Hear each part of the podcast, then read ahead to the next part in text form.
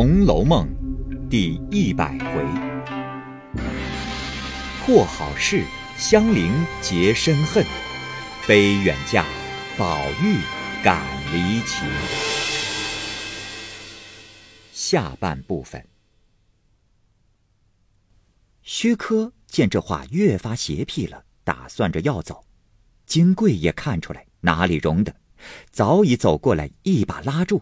薛科急了，道：“哎，嫂子，放尊重些。”说着浑身乱颤。金贵索性老着脸道：“你只管进来，我和你说一句要紧的话。”正闹着，忽听背后一个人叫道：“奶奶，香菱来了！”把金贵唬了一跳。回头瞧时，却是宝蟾掀着帘子看他二人的光景。一抬头见香菱从那边来了，赶忙知会金贵。金贵这一惊不小，手已松了，薛科得便脱身跑了。那香菱正走着，原不理会。忽听宝蟾一嚷，才瞧见金贵在那里拉住薛科往死里拽。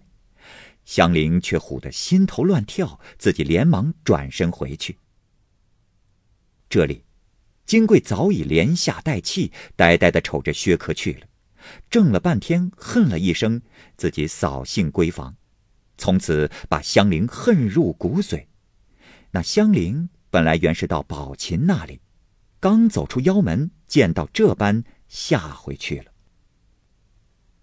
是日，宝钗在贾母房里听得王夫人告诉老太太要聘探春一事，贾母说道。嗯，既是同乡的人，很好。哎，只是听见说那孩子到过我们家里，怎么你老爷没有提起？王夫人道：“啊，连我们也不知道。”贾母道：“好便好，但是道儿太远。虽然老爷在那里，倘或将来老爷调任。”可不是我们孩子太单了吗？王夫人道：“啊，两家都是做官的，也是拿不定。或者那边还调进来，既不然，终有个落叶归根。况且老爷既在那里做官，上司已经说了，好意思不给吗？想来老爷是主意定了。”只是不敢做主，故遣人来回老太太的。贾母道：“你们愿意更好。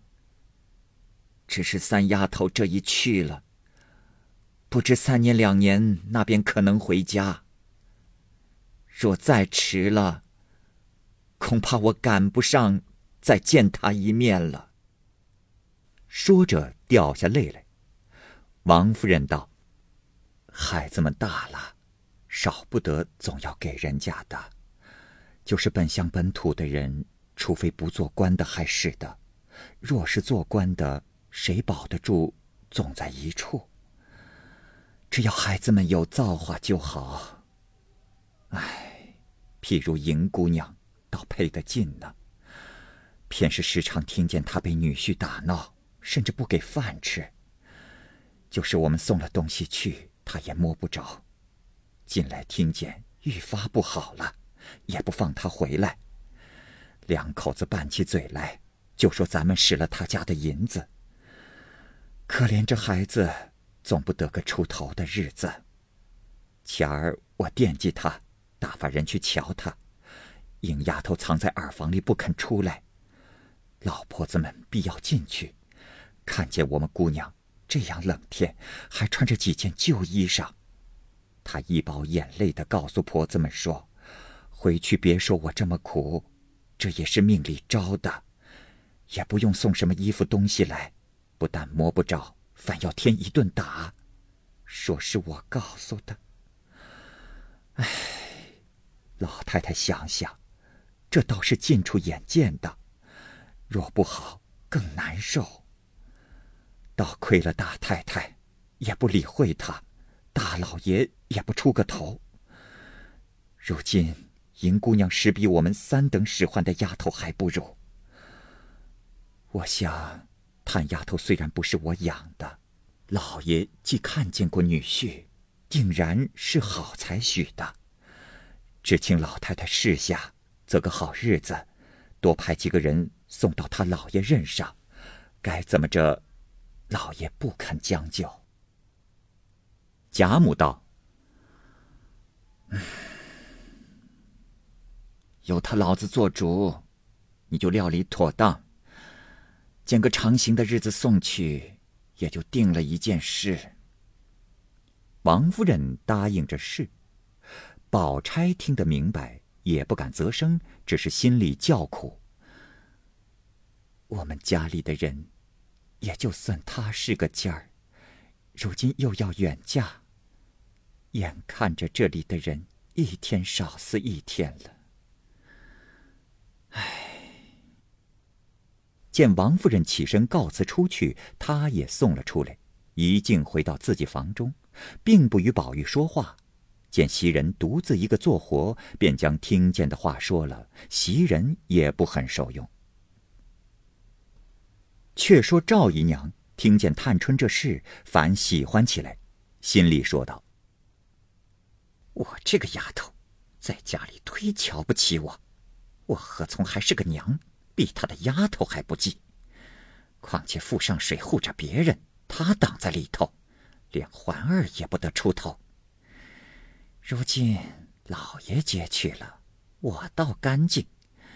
想要他孝敬我，不能够了。只愿他像银丫头似的，我也趁趁愿。一面想着，一面跑到探春那边与他道喜说：“ 姑娘，你要高飞的人了，到姑爷那边。”自然比家里还好，想来你也是愿意的。便是养了你一场，并没有借你的光儿，就是我有七分不好，也有三分好的，总不要一去了，把我搁在脑勺子后头。探春听着毫无道理，只低头做活，一句也不言语。赵姨娘见她不理，气愤愤的自己去了。这里，探春又气又笑又伤心，也不过自己掉泪而已。坐了一回，闷闷的走到宝玉这边来。宝玉因问道：“三妹妹，我听见林妹妹死的时候，你在那里来着？我还听见说，林妹妹死的时候，远远的有音乐之声，或者她是有来历的，也未可知。”探春笑道：“那是你心里想着罢了。呃，只是那夜也怪，不似人家古乐之音。你的话，或者也是。”宝玉听了，更以为实，又想前日自己神魂飘荡之时，曾见一人，说是黛玉生不同人，死不同鬼，必是哪里的仙子临凡。忽又想起那年唱戏做的嫦娥，飘飘艳艳，何等风致。过了一回，探春去了，因必要紫娟过来，立刻回了贾母去叫她。无奈紫娟心里不愿意，虽经贾母、王夫人派了过来，也就没法儿。只是在宝玉跟前，不是哀声就是叹气的。宝玉背地里拉着他，低声下气的要问黛玉的话。紫娟从没好话回答。宝钗到背地里夸他有忠心，并不嗔怪。那雪雁虽是宝玉娶亲这夜出过力的，宝钗见他心地不甚明白，便回了贾母、王夫人，将他配了一个小厮，各自过活去了。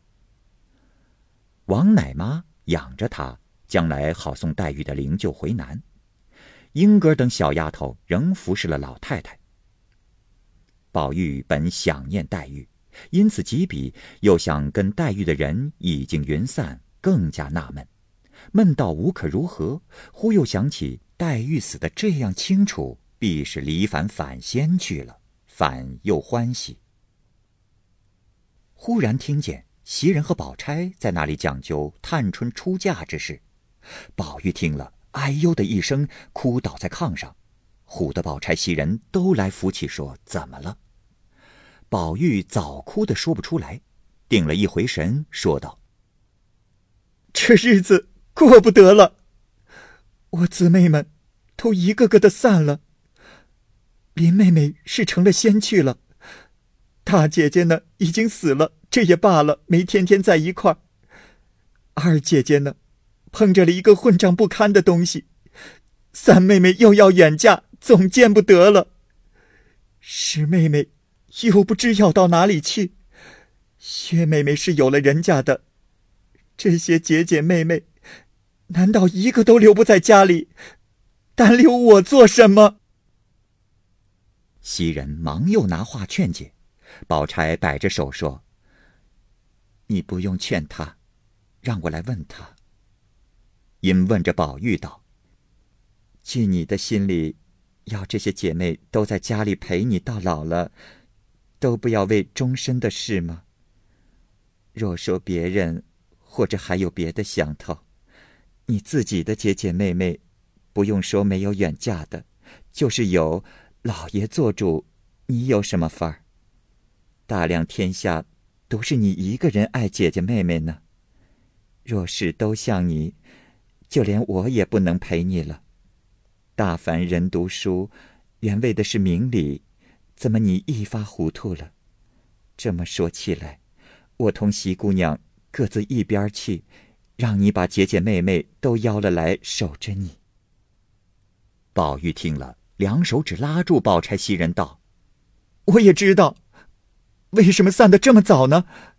等我化了灰的时候再散也不迟。”袭人忙掩着他的嘴道。